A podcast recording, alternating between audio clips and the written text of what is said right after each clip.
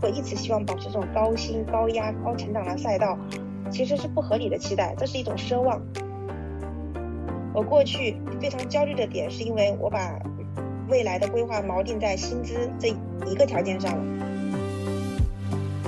如果这个中年危机仅仅是一个意识层面的和心理层面，我觉得这样管理一个把这个落差缩小，可能它就随之而就解决了吧。大家好，这里是二维码，一档严肃的科技评论播客。我们关注技术对人与社会的影响。我是主播大奎。这期我们来讨论一个广受关注的话题——三十五岁危机。之前网上讨论特别热烈的，更多是集中在一线城市中啊。这个互联网大厂的打工人经常在网上抱怨自己面临中年危机。比较直观的说法是说，觉得自己在大厂里的上升通道比较有限，作为北漂和深漂，无法在这个城市里体面的生存下去。这其中就有一些比较典型的认知啊，比如说像互联网行业吃青春饭，到一定的年龄和资历之后，并不能取得和能力、经验相匹配的回报。在这个过程中，还面临着一系列来自于内内。部和外部的压力和焦虑。本期播客，我们就来聊聊这个打着引号的中年危机。收听提示：这一期的起点虽然是互联网行业，但是所有的内容并不局限于该行业。让我来为大家介绍一下本次的嘉宾。这次依然邀请到我们的老搭档王建飞，赤潮的主理人、科技作者，请建飞给我们打个招呼。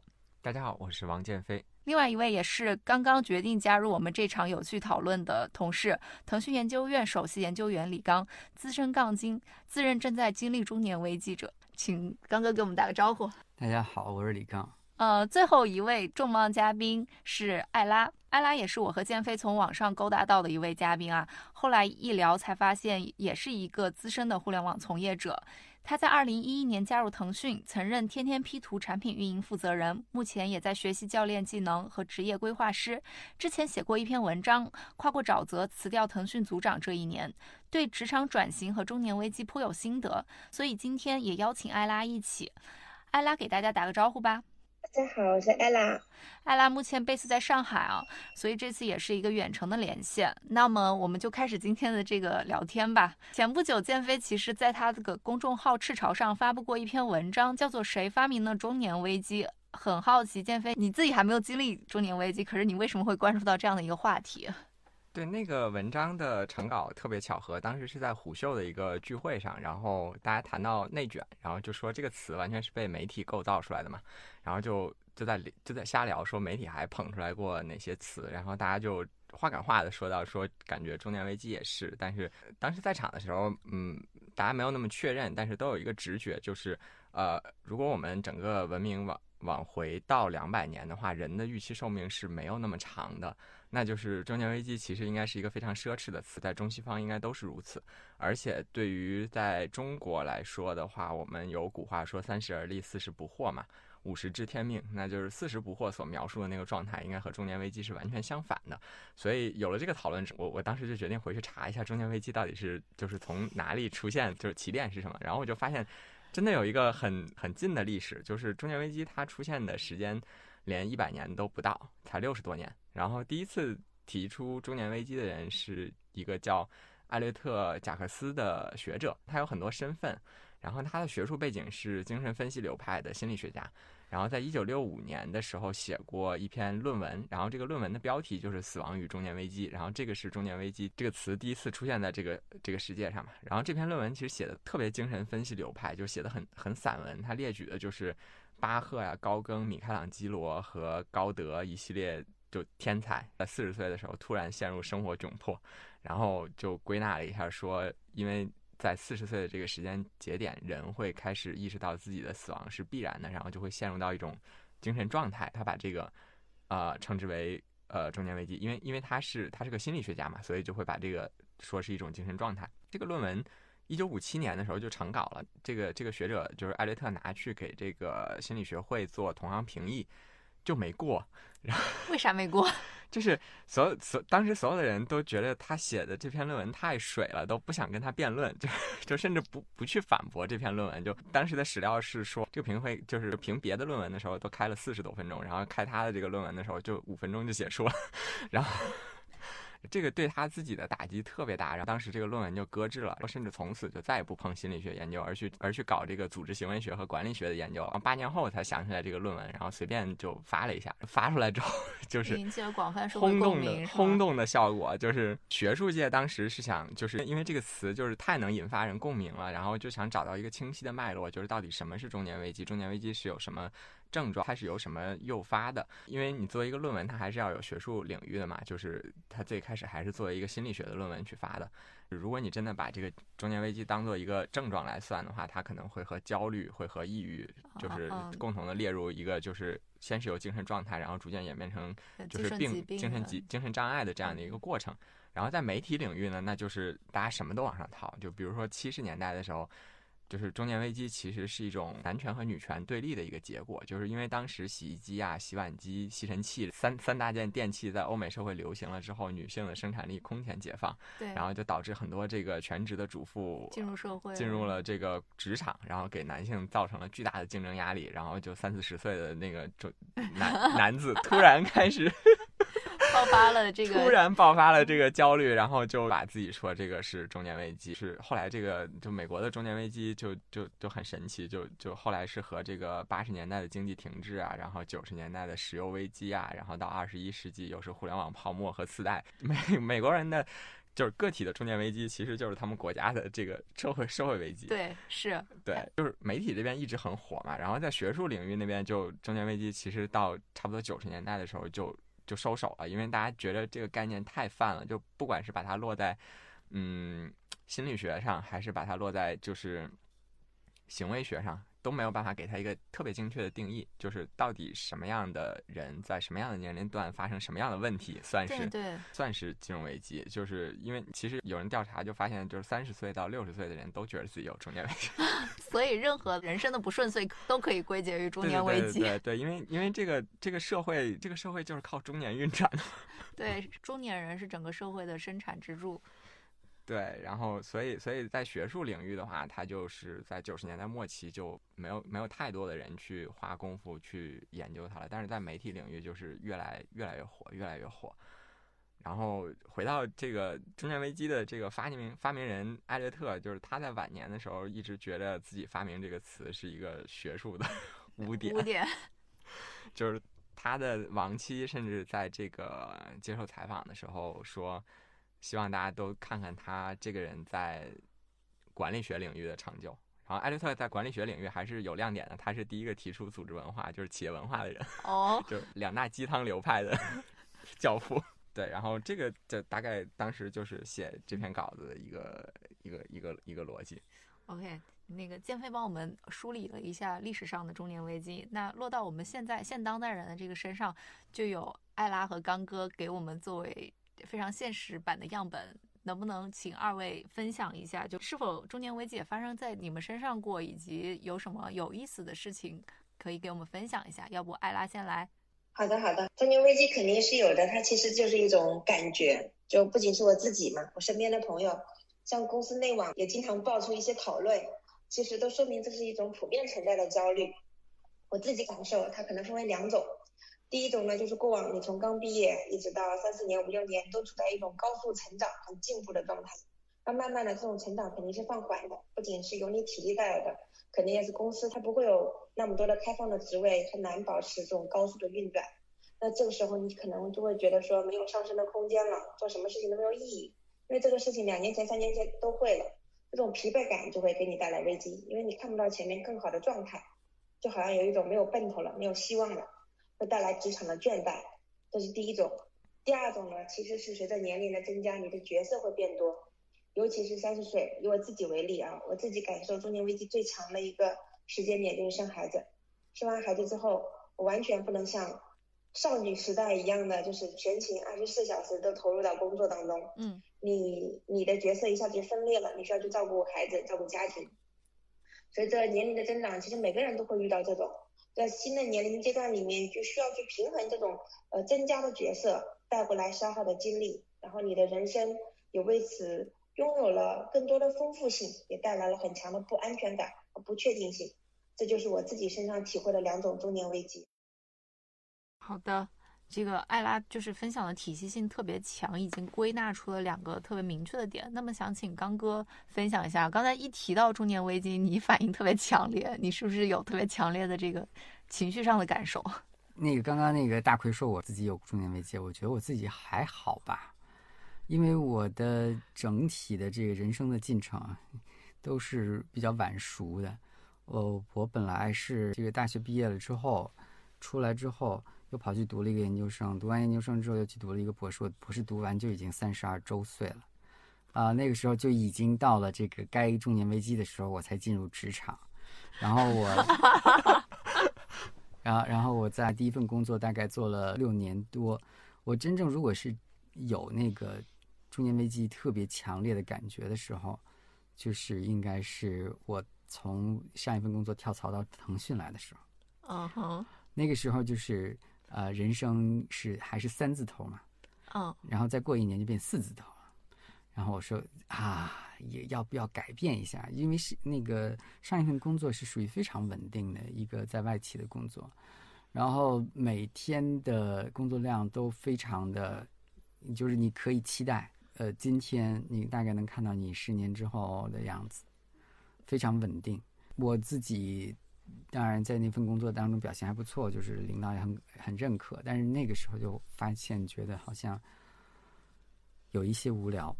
你如果如果说有真正的说中年危机，就是觉得没有没有没有上升的空间或者怎么样，那个时候是比较明确的，就是说啊，对，非常确定的一个路，然后每年的薪水的涨幅也是很确定的。每年的年终奖大概我都能算出，我五年之后我可以做一个非常稳定的这个模型啊，都是线性的，都不会变。啊，那个时候就开始说，这种线性的这个生活是不是你想要的？而且因为那个是个外企，它的天花板还是比较明显。嗯，我上面就没有中国人了。OK，所以的话就干脆跳吧，来到腾讯，然后当然进来的时候是完全重新开始。嗯，重新开始的点在哪里？你你也有那么久的职场经验了呀？呃，就是完全就是还是从小员工做起，不管是这个这个职级啊什么的评定都是，我觉得重新开始就重新开始吧。那个当时如果按照现在的说法，三十五岁就中年危机的话，我已经过了中年危机那个劲儿了，过了四年了，我忽然间想起来，哦，还有这么一回事儿，有点反应的很慢啊。然后从那个时候开始慢慢的走，然后就是在腾讯的发展，呃，也也还不错吧。就是我我我觉得那个一份新工作带给我的很多的变化，就是发现过去我有被埋没的才能。啊。呃，腾讯的不一样的地方就是整个打破了过去那种线性的规律，你很确定你自己善于做什么事情，处理什么样的问题。嗯。然后这个问题来了之后，你把它按按部就班的处理好就完了。在这边呢，很多的事情是非常随机出现的，然后一个不确定的需求就出来了。然后当时我进来的时候，研究院的这个产经团队它刚刚组建，嗯，也有很多的不确定性，领导也对你没有一个固定的看法，嗯，你好像愿意做什么都可以，嗯，领导对给你也比较大的自由度，嗯，然后呢，团队也比较小，它发展速度也很快。你可以尝试各种不一样的工作，然后当中呢，也就发现了自己哦，原来可以还可以这样，还可以那样，还可以尝试很多新鲜的东西，呃，所以的话就是到现在的话，中年危机、老年危机吧。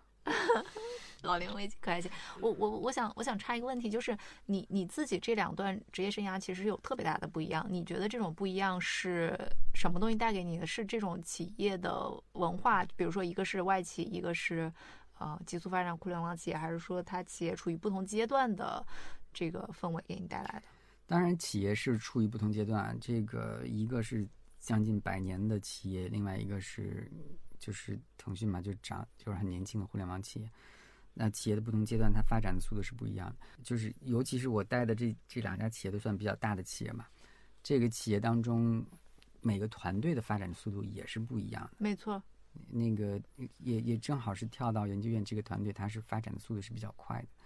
给你上升的空间是比较多的。它给你的挑战也很大，很多事情你没有做过，突然冒出来了之后，你一定要说，我就要去把它在一个规定时间内把它完成，然后呢，就是还要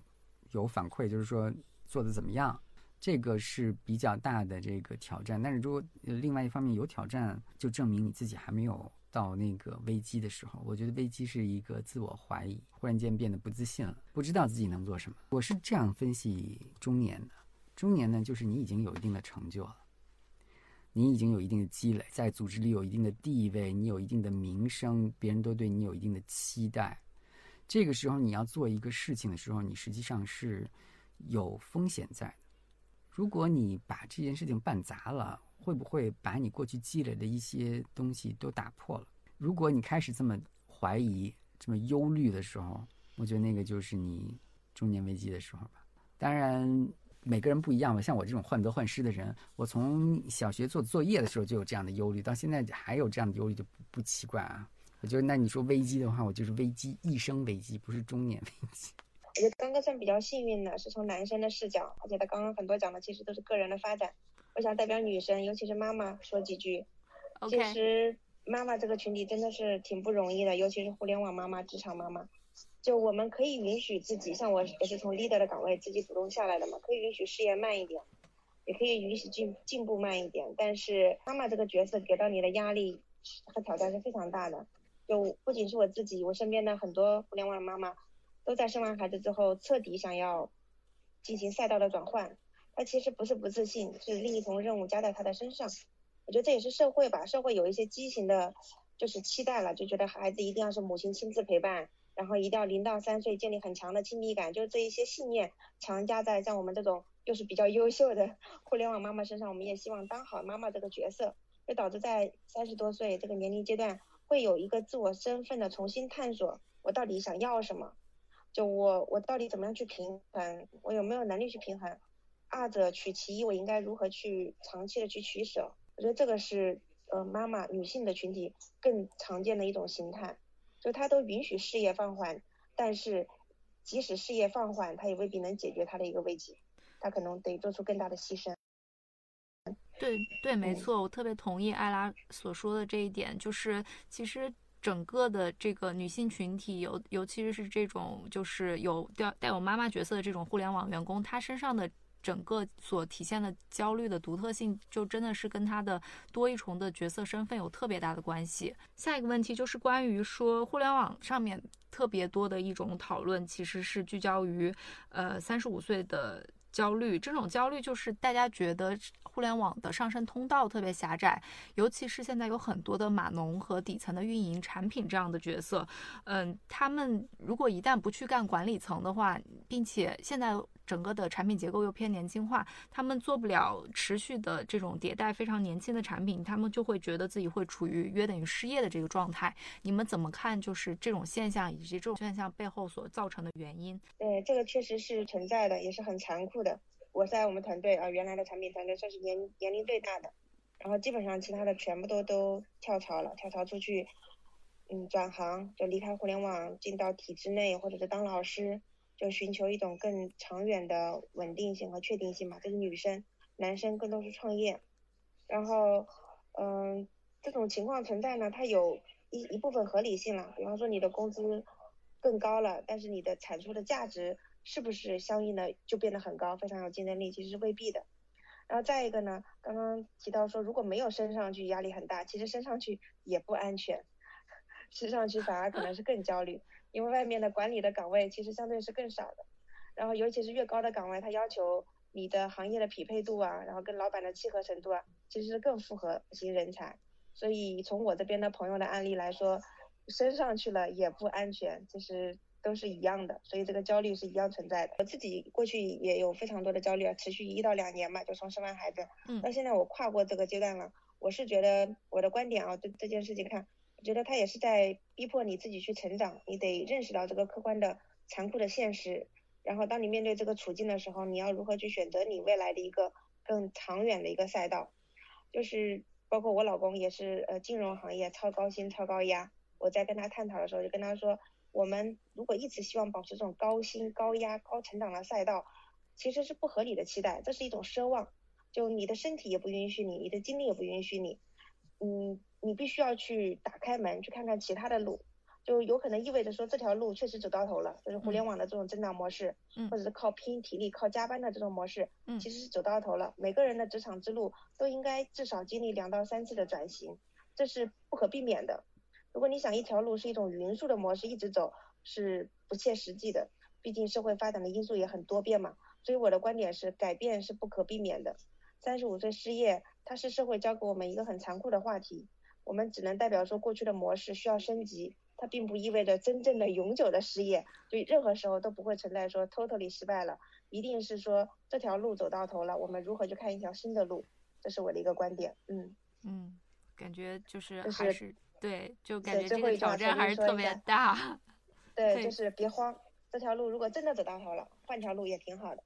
嗯，这是我的观点。能就能问一下 ella 现在觉得自己的路是什么吗？因为我有经过这一段时间的探索，比方说我出去跳槽，我觉得这是一条自我发现之路和自我实现之路了。就我更清楚自己长期想要的东西是什么，就未来十年、二十年我想要的是什么，我现在比较清楚，也朝这条路在努力了。比方说成立一个自己的工作室，艾拉工作室，然后专注在职场提升发展，它是一个偏个人创业的。我过去非常焦虑的点是因为我把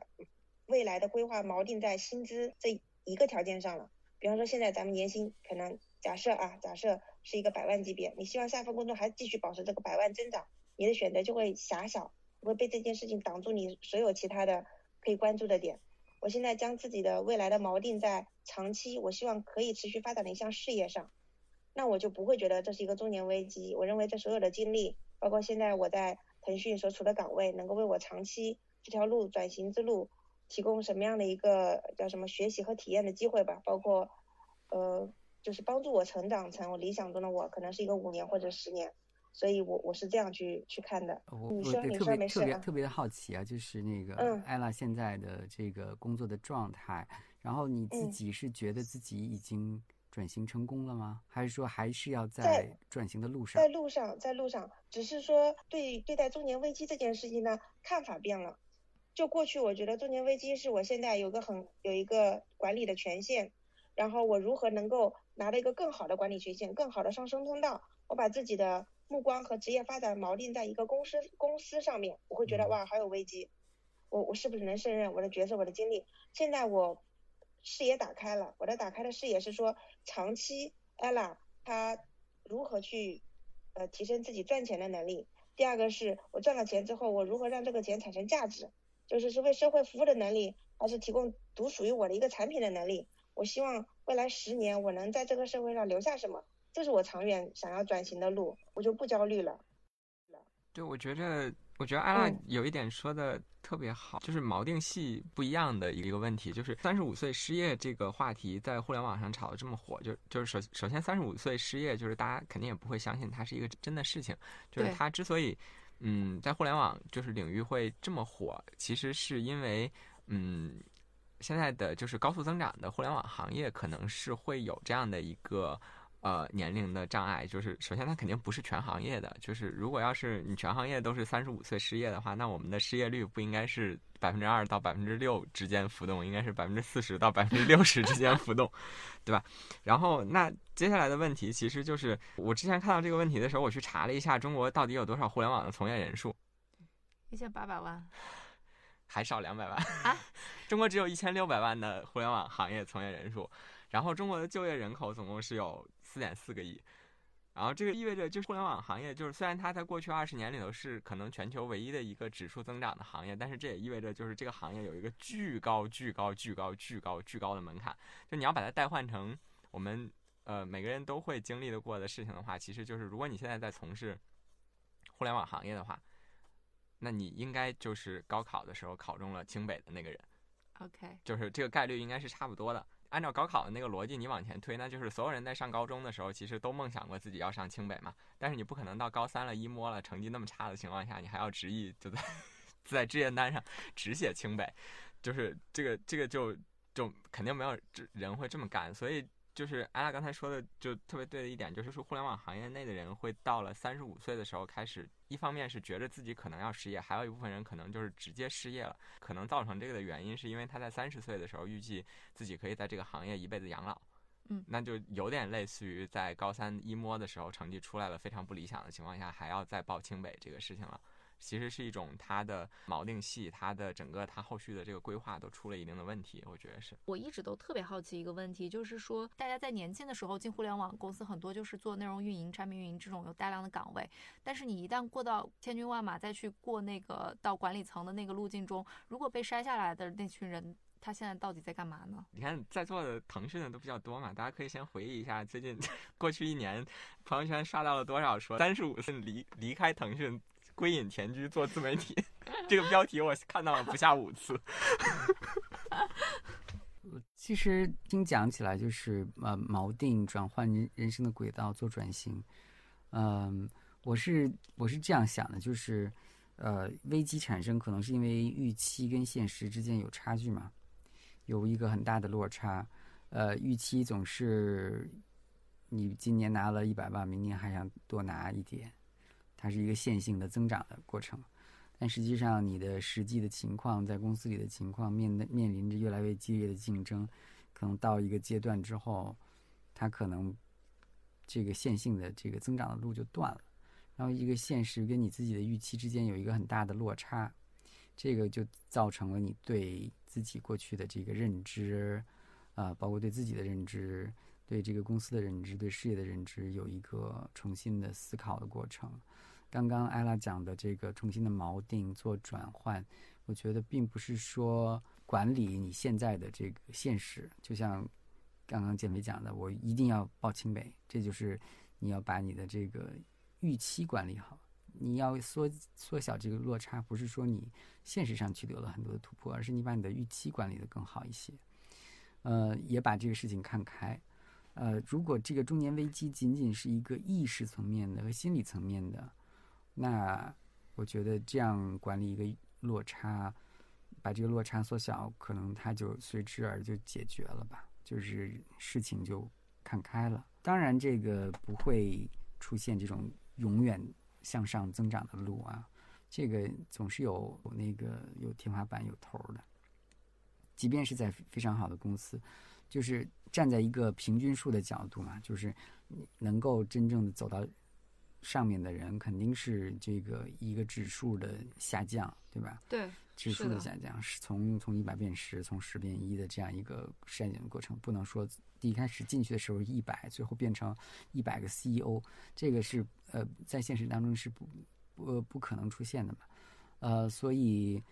嗯，我觉得不一定只是互联网是如此吧，在过去的这个传统的经济、传统的行业里，也估计会有类似的。这种筛选的过程，你但是我想想，我父母那辈儿的人，好像对这个事情就没有没有特别多的抱怨。哎，那他们如果如果就是在那个竞争过程中没有再继续往上走，他们一般去干了什么？就是在传统行业中，传统行业就干自己干的事情啊。你在这个处处长上升不上去，你就这个处长干到一辈子，干到退休嘛。我觉得可能有一个不一样的地方是，现在的互联网行业它可能不进则退。啊，而且就是你进这一步，就是我觉得他这个组织内部的收入分配是这个有很大的落差。比如说你升上去了之后，你可能你的收入就是有一个非常大的跃升。嗯，你但是你想那个我父母那辈儿的人，他从处长升到了这个更更高一一个层级，或者从原来的这个工程师升到高级工程师，可能每个月就加个一千块钱，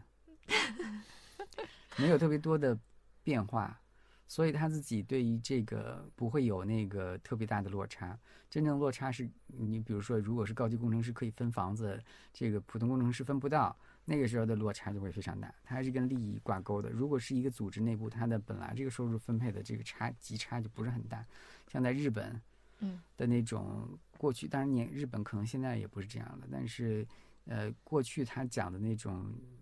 本支撑日本的这个黄金年代的这个组织结构里面有一条就是，呃，中间领导人跟普通员工的收入其实没有那么差，所以很多的普通员工可以在这个组织里一直就这样待下去。在一个大企业里，他也不会有很多很大的心理落差，也不会说我自己就一定要怎么样，然后都是论资排辈儿，自己在那个慢慢的等升职的机会，都是这样。呃，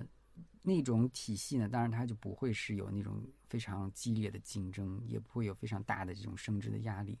嗯，但是它也不一定有急速的增长，对吧？对，它的这个上升的空间就是就是那个我我的第一份工作就差不多那种，站在现在可以看到大概十年之后是什么样子。呃，那种工作呢，就是没有什么特别大的激情，也没有特别大的落差。我觉得那个也不一定就不是危机，那种是温水煮青蛙式的危机，它不会是在某一天早上醒来了之后突然打到你的那种危机。那我想再追问一句，就是你觉得是什么因素造成了互联网公司里面的收入的这种不均衡性和落差极大？嗯，这个其实我我我我认为是在任何的这个呃飞速发展的阶段，市场竞争异常激烈的行业都会出现这种情况。嗯，它极度依赖突破，嗯，它会给这个造成突破、带来突破的员工或者是领导人非常大的奖励奖赏。整体的互联网，它的收入已经是在我我觉得，不管是在国内国外，它都是属于高收入的阶层。它吸引的肯定就是刚刚刚建飞讲的那种，就是非常顶尖的一些人才。呃，其实都听过这种笑话，就是在一个县城的高中里面，我就是那个 top five，然后一一进到清北，就是所有全国县城里的 top five 都在这里边，你就变成了泯然众人，都会有这样的一个落差吧。然后这个你在这个大学，你只是四年跟这些人在一起。你你到了公司里，像你要跟他们不仅要在一起，还要竞争，就是不只是一个简单的排名的竞争，还是一个这个收入的竞争、职位的竞争，中间可能这个相差是一个非常显著的差别。它不是在大学里面你这次没有考好就丢失了一份奖学金的这样的一个问题，所以它会造成更大的伤害。其实，在互联网圈子里面有一句话叫做“互联网是年轻人的互联网”。那么其实就很想问一下大家，就是那些进入到中年的以前的那些优秀的产品经理和运营们，他们现在都过得怎么样？你们身边是不是有这样的一些例子或者故事可以分享给我们？我也工作十年了嘛，嗯，身边呃互联网，我我这一次转岗，我老板还盘了一下，我是第一代产品经理，然后现在是第八代产品经理。呃，这个代际是怎么怎么来划分的？是按按照啊，就就一批一批的嘛，就是这个团队刚成立的时候，我是第一批，然后第一批肯定有三五个人，然后分别离职了，又来了第二批人、第三批人，然后目前已经走到了第八代，就是十年走了八代，基本上每一年都在换新的人。所以这些老人去哪里了呢？三部分吧，第一部分是事业型的，就是可能在进来三四年之后，他就很清楚的说不想在大平台，而且。一五年、一六年嘛，不太记得了。就是那时候创业的机会也非常的多嘛，基本上出去创业了，有非常成功的，现在已经管理月流水都是千万的公司。一个小女生，开了一个东南亚的 P to P 的贷款公司，而且还是海外的。还有去埃及做嗯社交产品的，非常厉害。就这属于比较事业型的，他们他们离离开的更早，嗯，就是大概一般在腾讯待个三五年，现在在创业，嗯，比较多。然后第二种呢，就是跳槽跳出互联网行业的，这个以女生稍微多一点，比方说去高校当老师，去年有一个去复旦当老师，我们都非常的羡慕。哎，那他是然后是什么什么学科的老师啊？呃，应该是偏呃，他是去写代码的，呃，写代码的女女生，OK，去写代码，嗯，行政类的。然后还有去回归家乡的，比方说去杭州加入杭州本土的公司，没有那么忙的，他们会比较注重生活的质量，会经常发发旅游和孩子的照片。然后第三类呢是艰苦转型中的，就想走但目前还没有找到，持续焦虑，然后可能也会有一些自己未来长期的谋划，但当下还是处在这个困境当中的，总的是这三种吧。嗯，减肥呢？呃，我观察的话，其实呃我大概有两两类例子吧，就是我我其实之前认识的一些。呃，程序员朋友一有一类肯定是还没有，就是还没有转型，就还还在大厂里面，然后没有在大厂里面，就是或者是说从这个程序员转型的好多都去做了投资，因为因为其实在过去两年二级市场就包括股票和这个。数数字货币其实因为这么火嘛，然后其实带动了一大波，就是尤其是三十多岁，然后在传统的职场领域就是遇到了困境的程序员，摆脱了 他们的困境，甚至不只是摆脱困境，一下就直接财务自由的这种都都都有很多，因为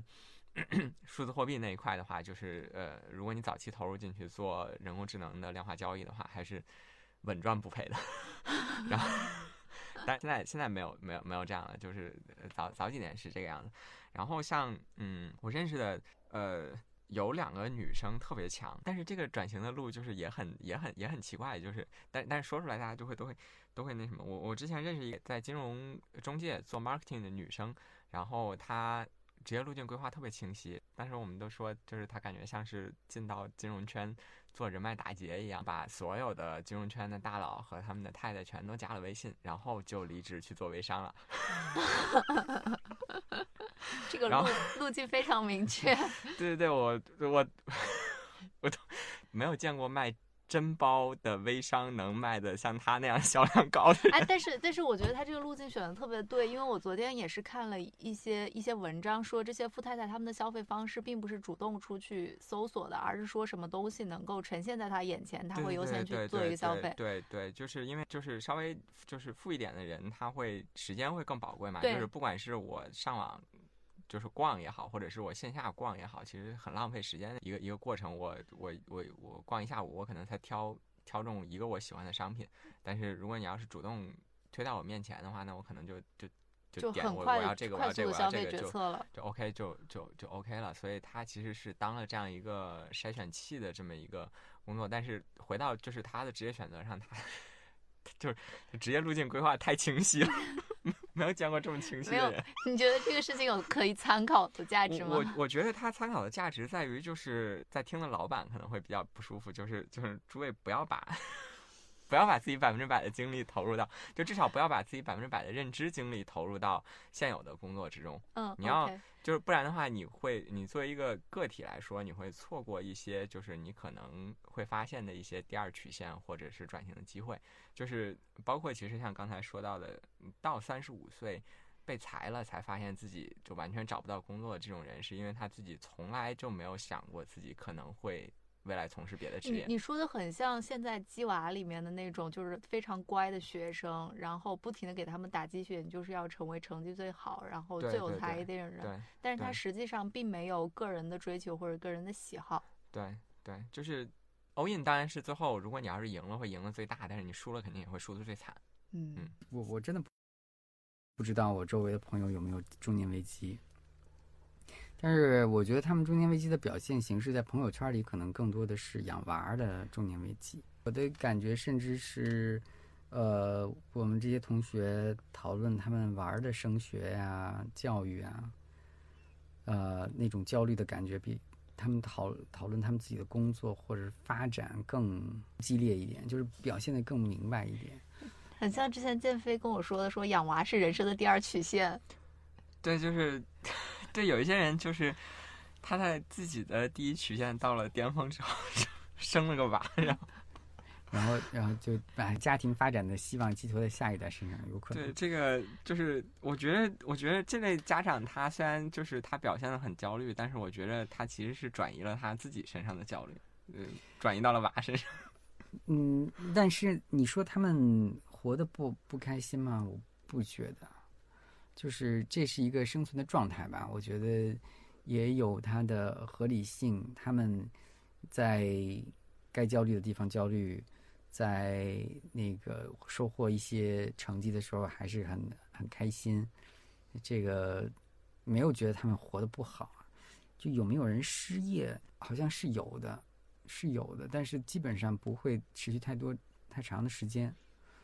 基本上很很很快就会找到另外一份工作。嗯，我我觉得他们更多的情况下是就像找对象一样，找男女朋友一样。嗯，他并不是说没有啊确定对象，而是说你的挑选对你配偶的这个期待值太高，嗯，你就会找不到。嗯，你对你的那个工作，如果就是下一份工作，你失业之后找第二份工作，你总总是期望值很高，那你估计也是很难找。但如果你把你的期望值放低，其实找到工作还是不难。对，其实就很像就业市场上说的，就是你你无论怎么样，你都是能找到一份工作，只是说你对这件这个工作的满意程度和投入回报率有没有那么向往。嗯，是的。然后我觉得是可能在到了三十五岁、四十岁的时候去拼体力，这个确实是一个不智慧的想法吧。但是也也也是因为那个互联网这个行业嘛，它可能不是那么偏重于经验的。但是你喜互联网行业还是有一些，比如说之所以去转转行做投资，还有那个做微商啊，我觉得是因为它积累了一定的人人际关系。对，就是我我现在觉得互联网不是说不看重经验，而是因为，嗯，互联网行业内部它的变化速度太快了。嗯，就是嗯，从顶层上看，可能还是会有一些经验的，但实际上大家每天、每周、每月、每季度接触到的都是完全不同的玩法和和这个方法论，然后这个就会导致就是经验看起来没有那么重要，但是反而是说，嗯，我。我因为最近和一些就是做消费品的呃朋友去聊了一下，我会发现就是他们其实非常渴求互联网行业的呃经验。是因为他们都是投资人吗？还是说不是亲亲身的从业者？不是投资人，是直接做消费品的公司。OK，就是因为因为因为国内现在其实消费品整个行业还相对来说发展就比较缓慢嘛。虽然现在就是在二零一五年之后。呃，变得快了一点，也是因为变得快了一点，所以他们整体行业其实是有一些焦虑的。然后这个焦虑就会导致他们其实对，嗯，你看互联网行业比他们发展快多了嘛，然后所以他们就会想说，那这个领域的一些经验是什么？然后也确实看到，就是一些互联网人，然后带着他呃整个互联网的一些宏观经验进到这个行业之后，做出了一些改变，比如说像名创优品啊，像元气森林啊，像那个做出口女装的那个 Shein 啊，都是。都是互联网经验来的，然后它反而在一个就是慢行业里头爆发出了一些新的很快速的增长点。我觉得这个都是互联网人在三十五岁左右转型的一些方向吧。我觉得，哎，那我会有一个问题很好奇，就是那些专注于投互联网行业的那些投资人，为什么我们一直都说就是整个投资行业它是一个经验型的事情？比如说。呃，现在很多很多 to C 的玩法，就是你说的日新月异是跟不上的。那他怎么去把这些经验能够沉淀到你你你，比如说你二十七八岁做了一个爆款产品，你到三十五岁能把这些经验用到一个传统行业的升级中，或者是以后你转型成为投资人，把它用到一些呃投资的经验当中去。哦，我觉得这个是这个样子，要首先把这个快行业和慢行业区分开来，就是就是。慢行业其实是这个世界的常态。你看一下互联网整个行业的增长曲线，就是是是指数的。然后你再看一下整个，呃，全球的 GDP 的发展是是一个什么样子。呃，你看中国的 GDP 相对来说已经算是很高的了。那整个这个欧美市场，它的 GDP 发展就是很慢的。嗯，我我们个人理财说，你理财的时候，你要你要跑赢这个通胀嘛。那其实你对于一个企业来说，你你的这个长长期的这个增长的目标应该是跑赢 GDP，就至少你没有落落后整个这个社会的发展。这个在这种情况下都是 OK 的。其实很多消费品领域都还在跟 GDP 做做 PK，而不是说我跟。嗯，我跟互联网做 PK，今年今年增长百分之二十，明年增长百分之三十的那个角度，然后这种情况下，你去把一个就是互联网很快的这个行业里面的一些经验抽象化出来，然后到这个慢行业去的话，它的效能就会很大。但是就是但是这些经验有可能在互联网行业确实是没有用的。就比如说，你看，就是腾讯他自己也想复制，呃，王者荣耀。对。但是他也复制不了，嗯哼，那嗯，字节跳动他也想复制抖音，他也复制不了，就就是就是这样一个问题嘛。就是互联，就是这些经验反而是在互联网行业自己是总结出来也没有用的，我觉得是。就是，但是它应用到其他的行业里面是能赋能的。对，它应用到其他行业里面是能赋能的。那这个这个问题，其实我我比较想想问一个提纲之外的提问，艾拉，就是你你自己也是 C 端产品的产品经理，就是你自己觉得，就是这些年的作为一个 C 端产品经理的这些经验的积累，对你呃是否有一个长期的帮助，或者是对你下一份工作是不是不是有很强的这种支持？跟刚刚建飞对吗说的对对对有相似的，就是比方说我做天天地图的产品经理，我做这么多年。打造过非常多的爆款，有的都是业内很成功的案例，甚至是公司自己都会拿出去讲课的。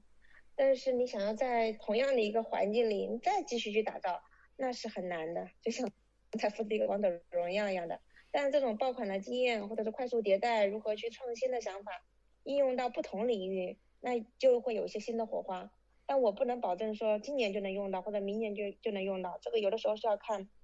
看新的呃这个行业赛道的呃一个发展的。然后人总总是在迭代成长的嘛。嗯。我我现在在做一个行业类的产品经理，我希望在这个行业里自己更多积累一些行业类的知识，这是有行业内的领域的知识，这是有一些门槛的。嗯。但是我现在才过来一周，我是感觉你的思维方式。然后你做事的方式肯定是有你的优势的，然后也会有你新行业当中需要去改进的一些局限的，这个很难去定论。明白？那你你你现在是相当于是说在做一个 to B 的产品吗？还是说？对，是的，做 to B 的产品。你这这块以后能不能给我们做更多的分享？感觉从 to C 转到 to B 也是非常有意思的。我感觉也会不会这会不会是对于很多就是比较成熟产品经理的选择呀？还是说只是比较你个人的一个选择？我觉得更长远来说，因为现在在做的是跟呃叫什么 AI 和教育相关的，我自己对教育领域是有长期的热情的，嗯，因为之前做 To C 工具嘛，嗯，我的热情可能没有那么持久，那现在教育领域是我未来可能十年二十年我都希望深耕的，所以这是个人比较长期的一个选择。再一个是在这个 To B 行业里，你的经验、你的优势其实，嗯，会就是不至于说那么快就有一个九五后、零零后冲进来。它的竞争压力没有那么大吧？哎，那我你的优势是能随着时间是积累的。明白。那我想问一下，是不是 To B 的它的整个的产品的生命线会比 To C 的要长一些，而且它的呃手段会更加专业化一些？呃，它会更复杂一些，因为它是在解决一个行业的问题，它的业务链条会更长，然后你需要更好的一个判断，然后你的综合解决问题、多方协调能力其实是，如果你稍微资深一点是更有优势的。啊，to C 产品，比方说我的天天必图的产品经理，他更多要求你比较有创意，你单点能够快速去执行。他的业务能力要求可能相对会呃单一一些。OK，这是我刚刚才来一周的一个感受。好的，感觉已经已经有了比较成熟的一些观察。其实最早我接触到艾呃艾拉也是因为艾拉自己有一个公号，然后在这个公号上也会去写很多关于职业发展还有职场的故事。呃，通过这里我也知道，就是你正在学习成为一个。呃，职业教练，然后也想想请你分享一下，就是在你整个做职业教练的过程中，有没有遇到一些比较有意思的案例，然后跟我们今天这个中年危机的话题比较契合的，也可以分享给我们。呃，本着保密的原则是不太适合分享 对对案例的，对，就或者一些故事吧。分享一下我的一些洞察吧，分享一下我的洞察吧。因为之前我经历了比较长的一个迷茫期。我我学了这个，然后自己走出来了，我很渴望能够帮助到身边人，但没想到竟然有这么多人需要我的帮助，就是处在这种职场危机，然后寻找职场转型的人真的是非常非常的多，就公司里的、公司外的、身边的朋友都太多了。你是怎么接触到他们的呢？嗯，一个是在自己的就公号，尤其是我发了那篇文章之后，太多的人在后台给我留言，会跟我透露出很多他们很艰难时刻。是，我是分享了自己脆弱时期的一些故事嘛，给了他们很大的一个启发，嗯就，鼓励，嗯嗯，然后我我自己觉得在这个过程中啊，其实职业是伴随着大家一生就是三分之二的经历吧，然后也是我们每天都在花时间做的，但是关于职场的这种关心、职场转型的教育其实挺少的。然后我们现在在说中年危机，刚刚大家讨论了很多，比方说做微商啊，怎么样转型呢？它其实是赚钱的层面，就我怎么样去养活自己，凭自己的商业能力去让自己的这个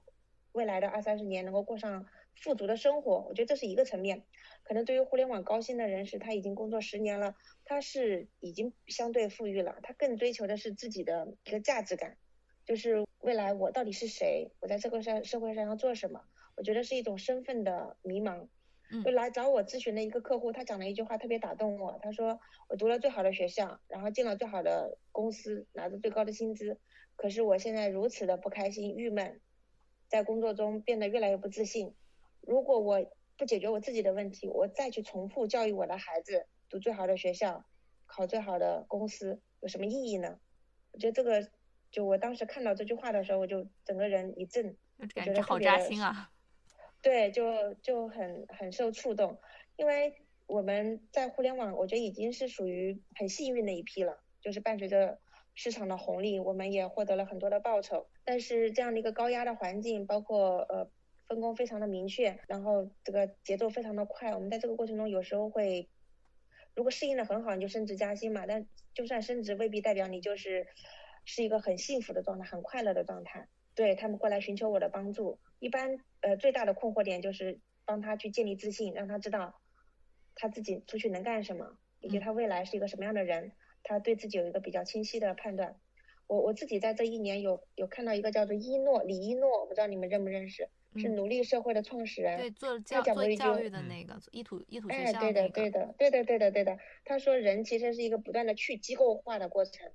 就我们现在的 title 是腾讯的啊，组长、总监，对吧？好像社会身份很好。但总有一天，我们是要去面临说，如果我不是腾讯的组长了，我是谁？这样一个问题，我能提供什么样的社会价值？我未来三十年要走什么样的路？我觉得这个是在每个人心底都会一直涌动的一个问题，就他都必须去解答清楚，这样他才有能量去应对当下的说，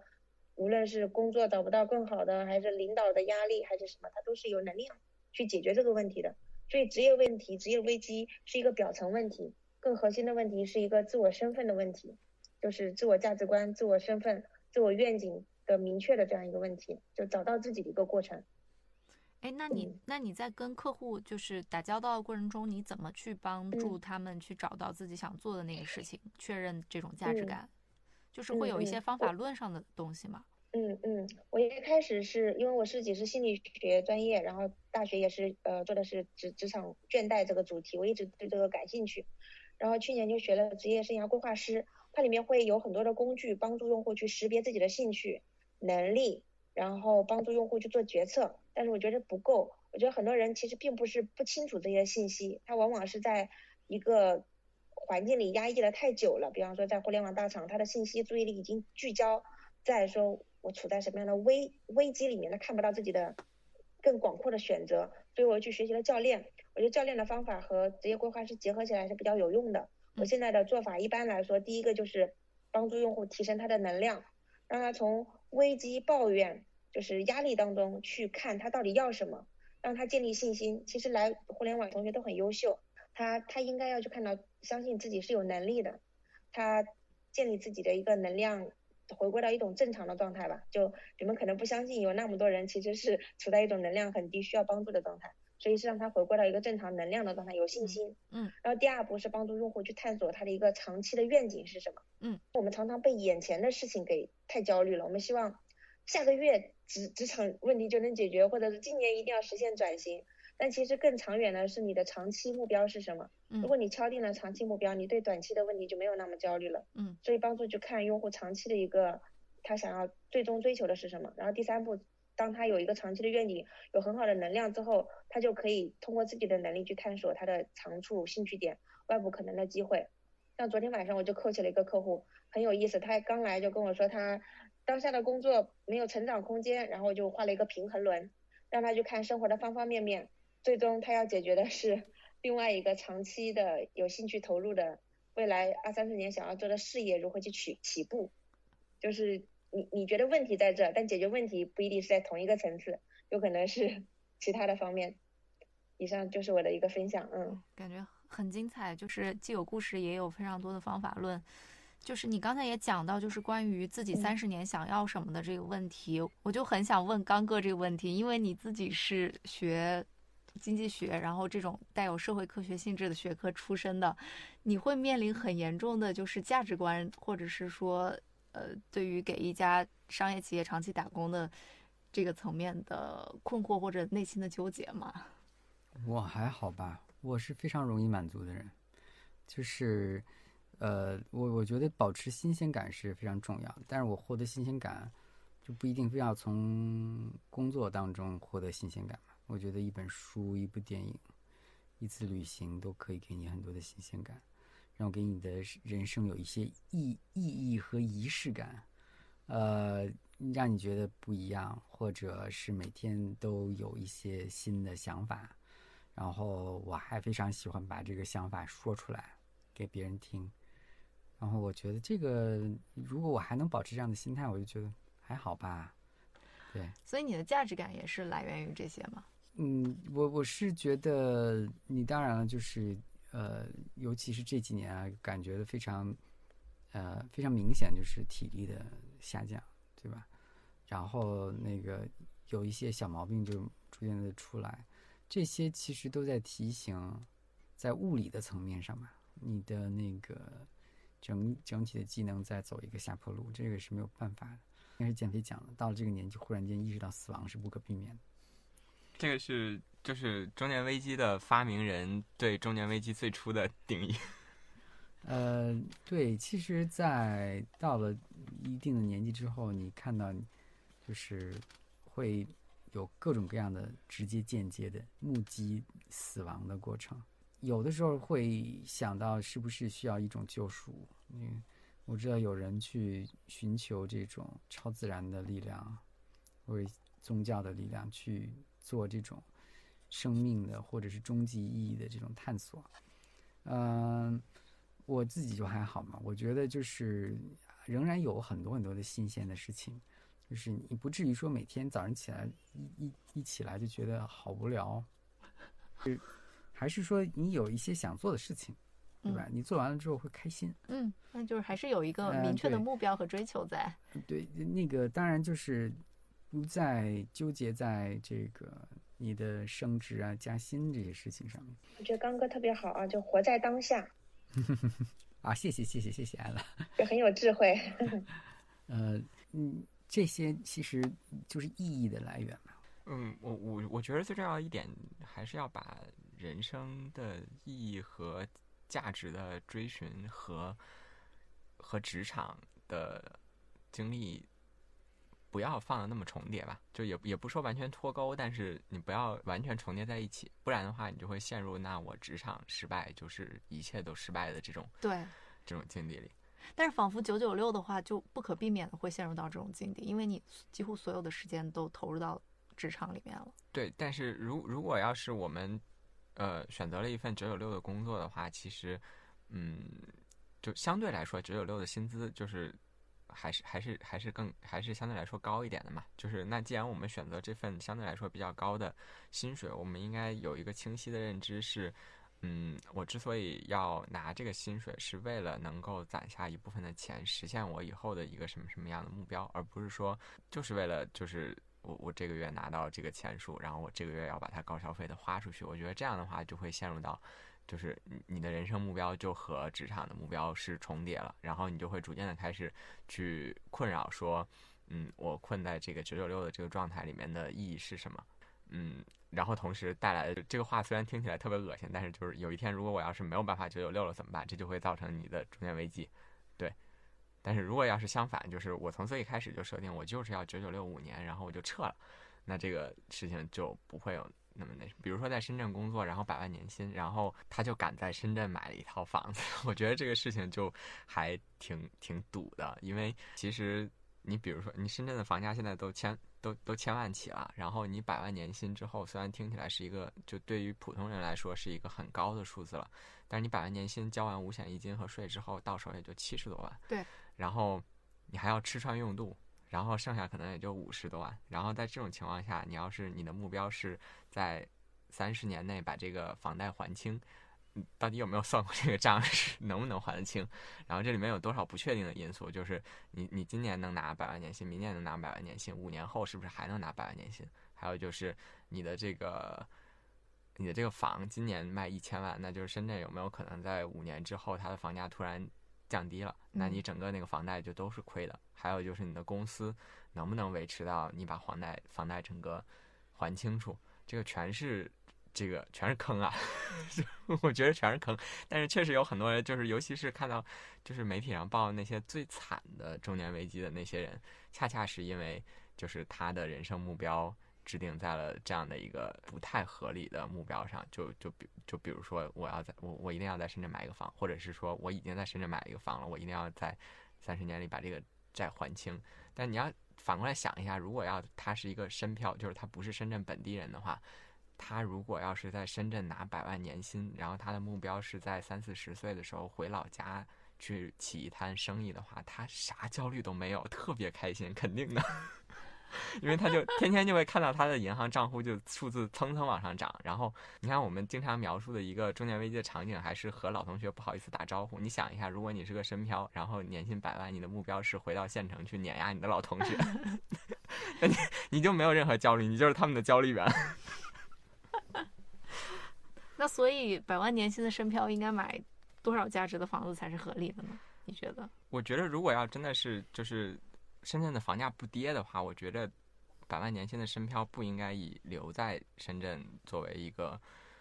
作为一个目标吧？对对对，尤其是在就这个同样也对上海和北京其实是适用的，因为客观的房价情况就是在这个地方了，就就就没有办法改变。你就是我们可以呼吁说房价可能未来会下跌，但是这个事情谁也谁谁也改变不了嘛。就是所以在现在这个客观条件下，我觉得这个不是一个合理的选择。所以就是相对来说，回到二线城市，回到自己的家乡去发展，其实是一条还不错的路。因为其实，在过去几年的话，中国的二线城市还有就新一线城市的基础建设其实变得特别好，嗯，尤其是消费品就制造业，嗯。嗯，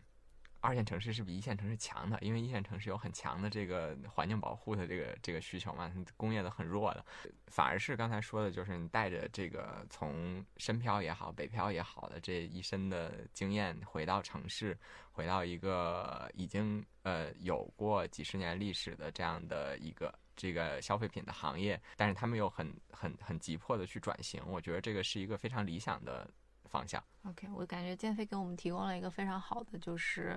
未来的创业样本和出路。那好，我们再再进入到最后一个问题，其实也是艾拉之前在最开始的那个问题里面提到的，就是关于呃女性的这个职场焦虑。就之前我们有一位同事叫波波夫，他写了一本书叫《倦怠》，然后他在我们办公室派发这本《倦怠》，就是他写的就是职场中的这种焦虑和无力感吧。他在办公室去派发这本书的时候，有一位女同事一拿到这本书，她的第一反应是为什么没有专门的一个章节去描述？呃，女性在职场中遇到的这种无力感和焦虑感，我觉得这一块就是艾拉应该是有非常多的经验和想法来给我们做一个分享的。要不艾拉来给我们分享一下？这个真的是挺难的，但我特别想要呼吁一个点，就是妈妈给自己减负。嗯，第一个呢，就是就是孩子的教育未必是跟你投入的这个时间成百分之百的正比，我们得去理性的去看待。就我当时我自己遇到问题的时候，我的那个教练给我推荐了一本书，叫做《金金钱的灵魂》。里面有一句话，我昨天还发在我的朋友圈里面，就是你能留给孩子唯一的遗产，就是你的生活方式，就是你是怎么生活的，你给孩子树立什么样一个榜样，这个是最关键的。如果你作为一个妈妈，你想在短期内，就是比方说最关键的一个五年这种时间状态，你既想要自己事业有很好的发展，又想给自己加很多的码，就是我要做一个非常好的妈妈。嗯，你是在给自己设置一个超高的难题，所以就是在妈妈这件事情上，怎么样去减负，寻求更多的社会支持，这是我我这是我想要说的。然后第二个点呢，就是职场其实很长，从你生孩子之前，可能你拼了十年，那中间有五年你是需要为家庭投入多一点、倾斜一点，可以允许自己放缓，也希望企业对妈妈这个放缓更加的包容，整个社会对她更加的包容。其实五年之后，有非常多的职场妈妈，她是有智慧、有能量。去有实现更好的一个职业的成就的，所以就是放长时间周期去看这件事情，不要妄想在很短的时间解决所有的问题，那这就是最大的焦焦虑和危机的来源。所以是这两点，第一个就是给妈妈减负，并不是只是你一个人的责任，以及你付出了孩子就一定会好，也未必。嗯。第二个是说放长时间去看。这个问题吧，不要局限在短期的一两年。你你给就是这些孩子的父亲会有什么样的建议？因为嗯，很大的都是一些母职压力，但是我们很难在职场上去问一个父亲你怎么去平衡家庭和工作嘛。唉，你你觉得这个是一个始终无解的问题，还是说呃其实是随着大家意识和观念的，还有一些经济制度上的一些更迭会发生一些改变的？我觉得男性更可怜一点，其实因为女性是有觉察的。嗯，当妈妈这个角色之后，女性的这种身份的冲突，她会更知道自己想要什么。嗯，包括我自己在应对这个难题，我觉得我是变得更有智慧、更有能量了。但是男人其实在这个问题上，他通常是逃避的。嗯，他会觉得说，我只要再赚更多的钱，那这个问题就可以解决了。他把嗯所有的赌注都压在我去赚更多的钱。对，就又回到我们刚才去聊的那个话题，就是他只有一个关于金钱的目标。对对，所以就很多家庭的模式就是，其实男性是没有觉察。你就算现在跟他说，你其实应该多一点时间陪孩子，你要珍惜，他未必能听得进去，他会把它归因成是女人或者其他人可以帮忙。我我如果赚到足够多的钱，我就可以缓解这部分的责任。其实就你无法叫醒一个装睡的人嘛。如果这个人他本身是这样一种思维模式，你是很难去去改变他的。我觉我自己的公众号里面也写，我觉得女人经过这些觉察是，我觉得在场的男嘉宾会不会生气？就我我是觉得是更加有 有智慧的，他对自己的思考，包括很多我们会发现，就我自己在时间的利用上更加的自律，对嗯长远是更有规划。我觉得妈妈虽然这个命题会很难，但是走过去，妈妈都是很很坚强的，嗯她会收获到很多。那爸爸的话，看他自己的选择吧。我我几乎身边是没有看到爸爸为家庭更多的倾斜、调整自己的工作节奏，我几乎是没有看到的。就是在你的家庭中会去跟你的丈夫协调更多的呃时间分配吗？或者是在育儿呃上有更多的分担？他在事业上非常的有成就感，然后投入的也很多。我我支持他自己所有的选择，就他也支持我在事业上的 all in。嗯就我们都彼此 尊重彼此的事业。对于孩子，我们俩现在达成一致，就是身教胜于言传。嗯我们会分固定的时间，就都不会彼此苛责说应该要投入更多的时间。就嗯当下都还是比较满满意的状态。就我们都尊重彼此为各自的事业目标去奋斗，以及长远的家庭在建设，我们都非常认可彼此的这个投入。嗯我我感觉就是已经是非常好的一个样例了。我我们自己其实更多在身边看看到的很多都是就是这母职的压力非常大，然后呃，然后爸爸又非常的缺席，最后一方面是造成就是抚育上的一种不公平，另一方面也是造成极端的这种家庭矛盾吧。所以就觉得，就是在这个层面上，可能我们还是期待更多的，就是像艾拉这种，一方面是你自己有一些个人的经验，另一方面也是有专业的教练的这样的一个背景，去给予现在的就是职场人更多的一些手段和方式去解决大家的困难。在场的男嘉宾会不会不舒服？表达一下你们的观点。不过我觉得说的特别好。没有没有，我我经常要夸夸赞所有的天下的母亲们，对吧？这是